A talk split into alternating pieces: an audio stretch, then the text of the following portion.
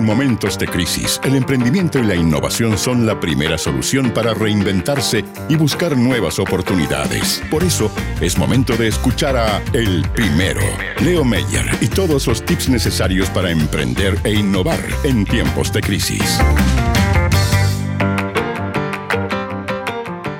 Ya como cada lunes eh, voy a estar hablando del tema que ya anunciaba, lo que no tienen los candidatos en sus programas sobre las pymes. Bueno, hay algunas cosas que tienen que igual las podemos conversar. Y para eso está con nosotros Leo Meyer. Andrea, muy bien que, mm, entremos en el, en el punto respecto de estos días que han estado un poquito lentos, pero han sido mucho más lentos para las pymes, Andrea. Qué terrible. Sí, qué terrible, eh, no, tremendo. Uno, y, también uno entiende de por qué el gobierno decide flexibilizar tanto este plan paso a paso que a veces no se entiende desde la mirada sanitaria, porque si uno dice, bueno, ya llegó la variante Delta, de verdad, vemos lo que está pasando en Europa, en Estados Unidos, que está causando estragos. En una parte de España habían 9.000 casos hoy día, imagínate, eh, y es lo que va a venir después a Chile. Entonces lo que hace un poco este, el gobierno es como que suelta y aprieta, suelta y aprieta también para darle respiro a las pymes y a todos los gremios, sobre todo lo que eh, hemos visto que tú también trabajas ahí en el turismo.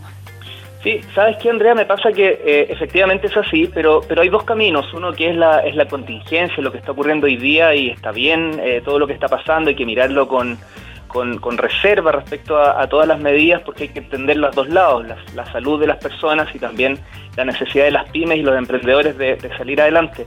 Pero, y aquí un pero en mayúscula, cuando hablamos de, los constituyentes, cuando hablamos de una nueva constitución y por cierto de los programas del futuro mandatario, mandataria, estamos hablando del largo plazo. Entonces yo ahí me quiero quedar y, como que esa es la parte que yo he hecho tanto, tanto de menos. Sí, bueno, y, ahí em, en, el último debate, ellos también, en este caso, eh, hablar solamente de los candidatos de apruebo digniano, Gabriel Boric y Daniel Jaue, eh, ellos hablaban de este tema, ¿no? Eh, se refirieron a eh, cómo ayudar a las pymes, también de, lo que implicaba tener, bueno, las políticas de ayuda a las pequeñas y medianas empresas, que es lo que deberían hacer las grandes empresas también. Pero como yo anunciaba, es súper importante, Leo, no sé qué piensas tú, de profundizar en los programas que tiene cada uno de los candidatos y ver los temas que a uno también le interesan, ¿no? Donde uno se desempeña y cómo le puede afectar estos próximos cuatro años y ahí decidir por quién votar el 18 de julio. Y eh, sobre las pymes, ¿cómo tú lo ves? ¿Qué cosas tienen? ¿Qué cosas quizás no tienen y donde hay que poner acento? Mira, te diría, por un tema de tiempo no vamos a poder hacer una revisión tan profunda, pero te diría que en lo que tiene que ver con la contingencia, la situación actual y algunos de los temas que se tocan a través de, de, los comunicadores que tienen la oportunidad de hacer sus preguntas, ya sea en los debates o en los distintos medios de prensa, se han abierto algunas, algunas verticales que profundizan en temas, pero ninguna tan profunda. Entonces, yo te diría, hay varios temas de impuestos, hay varios temas respecto de que han generado controversia. De hecho, se habló de uno de los dichos de un candidato y sobre eso versó la discusión. Pero los temas más de fondo, mira, al menos tres, que yo considero que desde los últimos 40 años nunca han sido tema en ningún eh, plan de gobierno. Y de eso te quiero te quiero comentar si, si te parece bien lo que no está. Sí por favor por favor hagámoslo porque es súper importante. Yo creo que hay mucha gente que nos está escuchando ahora que se ha visto afectada por la pandemia que han quebrado. La otra vez escuchaba a eh, el presidente de la asociación de los gimnasios o sea el 40% quebró. O sea es impresionante. Uno camina por las calles de distintas ciudades de Chile. Yo vivo en Santiago y me pasa eh, y, y muchos lugares cerrados que uno veía como la vida de las calles y lamentablemente no pudieron subsistir. Yo tengo dos amigos que tenían café y que tuvieron que quebrar también porque no les dio para seguir adelante, no, no podían pagar ni la patente, ni los arriendos, eh, ni nada, también mantener a la gente, que eso fue otro tema, o sea, tanta gente que depende de estos pequeños emprendedores y que eh, tienen familias, pues. Ya pues Andrea, ahí lo que falta es empatía y ese es el hilo conductor de los tres puntos que, que te voy a comentar. Mira, lo primero eh, entra en el mundo casi de la cultura de la economía en Chile asociado a la pyme. Siempre se habla del Ministerio de Economía y también de Hacienda, pero en el fondo el organismo más ejecutor y conectado con, con las lucas, como le dicen, y también con las políticas públicas es la subsecretaría. Y sale muy poco mencionada. De hecho, la subsecretaría de economía es de pequeña empresa, de pyme. Ya es como uno de sus apellidos, así como existe la subsecretaría de turismo, existe en el fondo la subsecretaría de economía que vendría siendo la subsecretaría pyme. ¿ya? Ese es un punto no menor porque en el fondo es ahí donde radica toda la trazabilidad hacia atrás de lo que se ha hecho y no se ha hecho en torno a las pymes en Chile desde el Estado. Y segundo elemento que me llama la atención es que todos los programas de gobierno, revisándolos, hablan de Corfo, como si Corfo fuese pues. el centro del trabajo con las pymes. Ya, pues, es que eso puede denotar el pequeño gran error. Yo pienso, ojalá algún día alguien se lo pregunte a los candidatos, pero yo pienso que si les preguntan cuántas pymes hay en Chile, van a responder 2.400.000, de las cuales la mitad son formales y la otra informal. Y fíjate que aún así ese es un error, porque las pymes en realidad, si bien las empresas son 1,2 formales, el 60% es microempresa y tiene otra realidad, Andrea, y no tiene que ver con Corfo. O sea, hablemos, por ejemplo, Leo, del carrito de la sopaipilla, o sea, o el, que el señor que vende el hot dog, o, el que vende, no sé, alguna cosa en la calle con su permiso, claro. Ya, esa empresa se entiende como informal mientras no pague sus impuestos, Por mucho que esté de algún modo otro regulado con algún tipo de permiso. Al ser informal no, no, no le llegan los beneficios del Estado, tiene que formalizarse. Cuando se formaliza pasa a ser parte de este otro 50%, es decir, del millón doscientos, pero pasa a ser parte desde la microempresa y la microempresa no tiene nada que hacer en Corfo. Entonces, esto es súper importante cuando se entiende que hay una red de fomento. No se conoce y la red de fomento tiene un camino que parte en FOSIS, sigue con Cercotec y recién después de eso llegas a Corfo. Entonces, es como cuando se dice que la elite, que, los circuitos cerrados, bueno, yo no digo que Corfo sea la elite, pero es una parte de un todo mucho más grande y cuando se habla de el pueblo o, o los emprendedores, estamos hablando en lo genérico la mayor cantidad de veces de empresas unipersonales que lo hacen por necesidad más que oportunidad, ¿ya? Entonces, un primer punto es un rayado de cancha en los programas de gobierno respecto de qué tipo de pyme están hablando. ¿Son microempresas pequeñas o medianas? Que como último dato que te doy, cuando hablamos de las medianas, donde está el mayor foco de todo, estamos hablando de cerca de 100.000 empresas, de 2.400.000. Oye, increíble, lo Y ahora enfocémonos en estos programas, ¿no? O sea, ¿qué es lo que no tienen? ¿Qué es lo que deberían incluir? Estábamos recién conversando, pero, pero quizás algunos lineamientos que tienen que ser importantísimos, quizás en una reforma institucional, ¿no? Como desde Corfo, o dar eh, directrices hacia otro sentido, o tener más herramientas, ¿no? De apoyo. ¿Cómo debería integrarse? Dos para que profundicemos y luego si nos da el tiempo podemos hablar otras más. La primera me parece insólito y yo creo que al emprendedor del día a día, yo creo que a ti Andrea también te va a hacer sentido. No puede ser que se normalice el pago a 30 días como, como, un, como un logro, como un objetivo, como que estamos tan acostumbrados que nos paguen a 60, 90 y a 120 que parece que el premio es el pago a 30 días.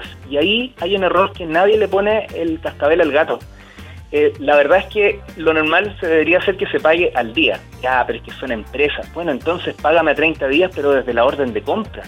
Porque así como yo tengo que preparar tu producto o servicio, tú también podrías empezar a preparar mi pago, ¿no? ¿No te parece correcto? Eh, Qué tremendo eso. Eso es tremendo, Leo a mí, ¿sabes cuánto? Se, bueno, yo, la gente no sé si sabe, yo tengo dos productoras que hacemos programas de tele, radio, etcétera. ¿Sabes cuánto una vez a mí se me, se demoraron en pagar una gran, gran empresa de comunicaciones, que no la voy a decir? Se demoró nueve meses, Leo. ¡Nueve meses! ¿Qué pasaste? Fuiste y era una factura chica, o sea, era, era, era así, era menos de un millón de pesos. Oye, pero mira, Andrea, yo puedo entender que eso pase, pero que pase como algo extraordinario, como algo no previsto, porque uno también de repente le pasan cosas y también como, como pagador tiene que pedir disculpas, qué sé yo, pero que lo normal, no sé cómo explicarlo, que la naturaleza, la naturalidad sea un pago a 30 días como casi un premio, como una cosa bien, eso no es lo que corresponde. Y eso nadie lo ha dicho. Entonces, claro, parece que cuando logremos el pago a 30 días, como que ya listo, estamos. Pero son 30 días que son tres meses para nosotros, Andrea. ¿Ya? Sí, y ahí leo cómo, pero porque te acuerdas que antes se pagaba hasta 90 días, se cambió la ley para 30, pero ahora ¿cómo podría quizás ese otro proyecto de ley? Yo, mira, no sé si se puede obligar, pero culturalmente estamos bien complicados. Ahora, el Estado sí puede obligarse con un pago a través de, del Chile Compra, o la red en la cual eh, donde quizás los mismos usuarios pongan nota. Yo sé que está la intención, pero, pero así como se ha tratado de, normalizar el pago 30 días, yo creo que lo que viene, o al menos acusar que deberíamos empezar a generar una política pública y una cultura eh, de pago al día, al día, a la semana, no sé, 15 días hábiles por último, pero tú sabes que los 30 días son abiertos, pues Andrea. 30 días pueden ser 30 días hábiles, ¿o no? ¿Y eso cuánto en tiempo real? Casi un mes y medio, más. Entonces, Ese tema es súper importante, Leo. ¿Qué más? Por lo menos, mientras no se ponga sobre la mesa, mientras, sí, mientras no se hable, eso va a quedar ahí. Y segundo, yo te diría que las pymes más afectadas, si es que nos, nos colindamos con la, con la actualidad, con la contingencia, las más afectadas han sido las pymes de turismo, que tú me lo preguntaste al inicio de este espacio, y la economía cultural, todo lo que tiene que ver con artes y la música. Bueno, esas dos eh, tipos de pymes son de forma natural globales, son internacionales, eh, tienen, el turismo tiene eh, llegada de extranjeros, la economía cultural con mayor razón, el, público tendría que estar en cualquier parte, no solo en Chile.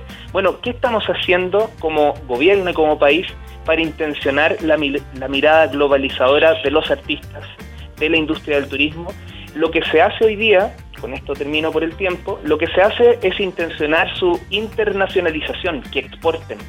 Pero eso es un paso muy lejano. Lo que tienes que hacer antes es trabajar la globalización como cultura.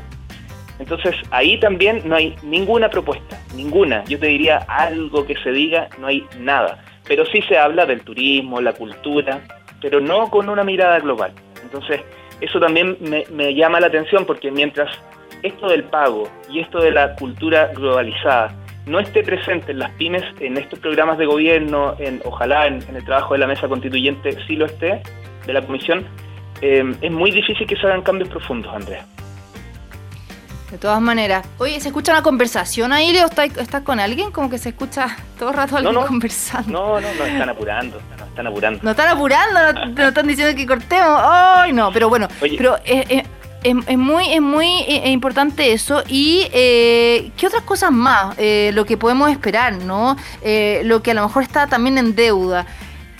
Sí, yo te diría que lo más importante sería ahora que se, se junten con, los gremios. No hay que olvidarse que no hay un solo gremio. Me encanta la SECH, la Asociación Chilena de Emprendedores. Encuentro que han hecho un trabajo increíble, pero no son los únicos hay muchas organizaciones de región. ¿Cuál es otra? Yo creo que la más conocida es la SET, en realidad a nivel nacional, pues, pero tienen la Conupia, Conapime, están distintos gremios que son de nicho, del sector de, logística, eh, bueno, está todo el mundo portuario, o sea, la Asociación Chilena de Emprendedores viene a ser eh, quizás el gremio más visible, el más unido, el que más se ha generado en el tiempo de trabajo como actualizado pero todo el resto siguen existiendo. Ahí está el señor Rafael Cuncille, ahí están personas, eh, íconos del, mundo pyme que tienen esta trazabilidad de la historia de la pyme, que te, puede, te pueden hacer eco de todo lo que te estoy comentando. Em, ojo con pasarnos demasiado al mundo startup y olvidarnos de las pymes, que es otro mundo. Las startups tienen la tecnología, tienen el idioma, tienen las redes, pero las, las pymes, las más chiquititas, las empresas más tradicionales, esa está sufriendo mucho con todo este cambio digital. Oye, eh, qué, complejo todo el escenario y además que la pandemia va a seguir, entonces tampoco sabemos cómo eh, se va a enfrentar. Por eso creo que los candidatos, por ejemplo, en el tema medioambiental, salud, también en la economía, o sea, hay que ir mirando a corto, mediano y largo plazo, porque esto va a tener un efecto eh, colateral ya por harto tiempo.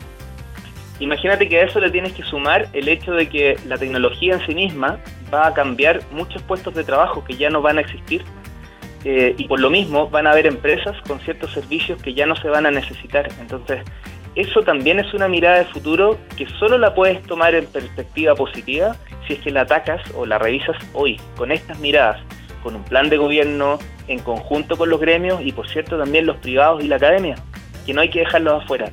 Esa reunión de visiones no, no está tan explícita. Yo creo que hay que ser muy cariñoso para poder entenderla y mirarla dentro de los, de los programas de gobierno. Y, y yo te diría, sin temor a equivocarme, que uno de cada tres personas que va a votar es un emprendedor, es una emprendedora. Entonces, yo creo que hay que hacer un trabajo más preocupado de quienes movemos la economía. De todas maneras, oye, Leo, un tema muy relevante para lo que se viene. Eh, nuevamente el llamado es a votar por conciencia, eh, por quienes nos represente, por quienes eh, de alguna forma viene a resolver nuestros problemas, ¿no? Y que va a tener miras a, futuro de cómo impulsar, ¿no? Desde todos estos temas que son súper importantes para mover a la sociedad desde el punto de vista sanitario claramente, pero económico también y ojalá pueda haber un equilibrio para que eh, no tengamos más fallecidos, pero tampoco tengamos tantas quiebras. Obviamente no se puede comparar una vida humana con algo material, pero hay gente que lleva muchos años invirtiendo en sus sueños y, necesita una ayuda, que no solo sea un, fogape, que no todos tienen acceso tampoco, a, o, un, o, un, IFE o lo que sea, sino que de verdad haya una solución para la salida a esta crisis económica y sanitaria. Así que Leo Meyer, muchas gracias. ¿Qué vamos a tener en, en la Academia de Emprendedores? Menos del 50% de las pymes están bancarizadas, así que todo el sentido del mundo de lo que tú dices con, la forma de ayudarlas. Em, hoy día en la noche, pues, tienes que ir a clases, pues, Andrea, no puedes, no puedes seguir faltando, viste que se te está olvidando hasta el nombre del espacio. A las 9 de la noche vamos a tener clases de contabilidad, vamos a revisar el noticiero El Muro de Oportunidades con 7, 8 acciones eh, que van enfocadas justamente en apoyar a las pymes con fondos y también vamos a cerrar hoy con... No, eso es... Ah, sí, hoy día vamos a conversar además una iniciativa de, mm, para apoyar la tecnología digital de las pymes. Eso. Oye, Leo, me parece genial. Eh, oye, ustedes también están con un Facebook Live, ¿siguen con eso, no? Apenas corte, me conecto porque parte a las cinco y media y son las cinco Ya, estamos atrasados entonces. sí, Oye, ¿dónde, ¿dónde la gente lo puede ver? El Facebook de ADN. Ya, en el sitio de ADN, en Facebook, y ahí vamos a seguir hablando de estos temas. Así que nada, te quiero agradecer como siempre, Leo Meyer, y dejar a toda la gente invitada que te escuche de lunes a viernes en Academia de Emprendedores. Yo voy a, anotarme sin duda, así que viste, ya me acordé el nombre de pura bola. voy a tener que pedir un día más lindo con sol para tener mi memoria más activa, sin duda. Cuídate mucho, un abrazo, que estés bien y gracias por darle espacio a estos temas en tu programa. Sí, un abrazo, gracias Leo, chao. En la 91.7 formas parte de la Academia de Emprendedores de ADN.